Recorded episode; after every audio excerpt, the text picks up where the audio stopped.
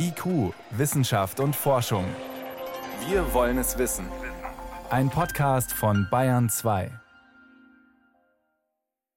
Biologisch abbaubare Plastikstrohhalme oder Schalen fürs Mittagessen, das wäre genau das falsche Signal, findet Johanna Popescu von der Europäischen Umweltschutzorganisation ECOS. Labeling single-use products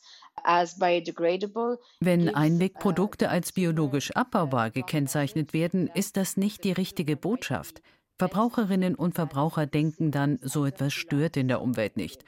Wir finden das komplett falsch. Wenn man solche Produkte wirklich nicht mehrfach verwenden kann, müssen sie nach Gebrauch wenigstens eingesammelt und recycelt werden, aber sie gehören nicht in die Umwelt.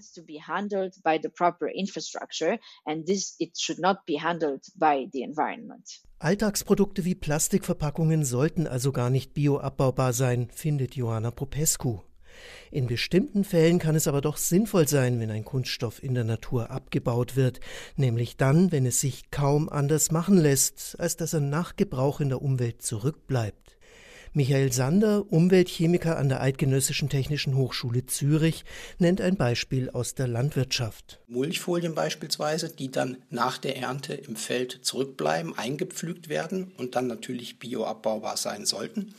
Aber das können auch andere Anwendungen sein, wie beispielsweise bestimmte Bestandteile ähm, von Fischereinetzen, die im Meer verbleiben. Es kann so etwas Kleines sein wie Feuerwerkskörper.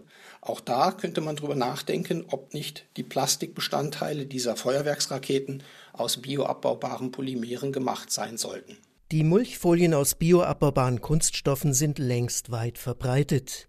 Michael Sander erforscht, was nach ihrem Gebrauch im Boden genau passiert.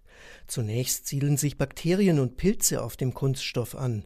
Seine Moleküle haben sozusagen Sollbruchstellen, an denen Enzyme der winzigen Lebewesen angreifen können.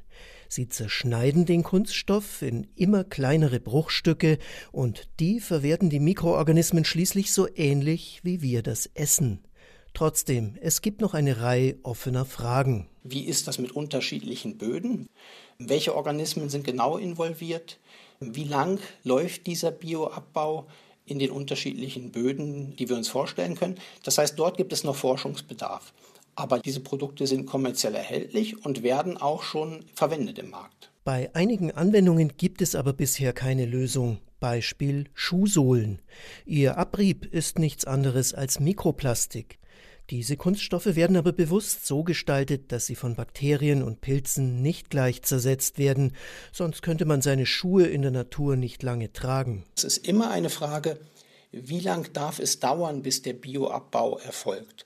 Und das ist je nach Anwendung unterschiedlich. Es gibt Applikationen, Anwendungen, wo es eine einmalige Nutzung hat, nehmen wir den Feuerwerkskörper, und dann ist es auch okay, wenn dieser Feuerwerkskörper, der in der Umwelt verbleibt, schnell abgebaut wird. Aber Schuhsohlen wären ein Beispiel, wo wir wissen, es gibt Eintrag, aber wo sicherlich nicht das Ziel sein kann, dass sich die Schuhsohlen sehr schnell abbauen. Vielmehr wären sogar stabilere Sohlen gefragt, bei denen es weniger Abrieb gibt als heute. Die Hersteller sollten viele Produkte also überdenken, meint Johanna Popescu. Enthalten sie Kunststoff, der in die Umwelt gelangen kann? Lässt sich das vermeiden? Oder ist es zumindest möglich, Sollbruchstellen einzubauen, damit er bald zerfällt? Wenn jemand ein Produkt erzeugt und auf den Markt bringt, dann sollte er auch dafür verantwortlich sein, was damit nach dem Gebrauch passiert. Wir sollten nicht hoffen, dass die Umwelt das Problem schon lösen wird, mit Materialien, die wir in die Welt setzen. Und wir Verbraucher können auch etwas tun, Kunststoffe vermeiden, wenn es geht sie zumindest mehrfach verwenden oder wenigstens zum Recycling geben, aber nicht in die Umwelt, egal ob biologisch abbaubar oder nicht.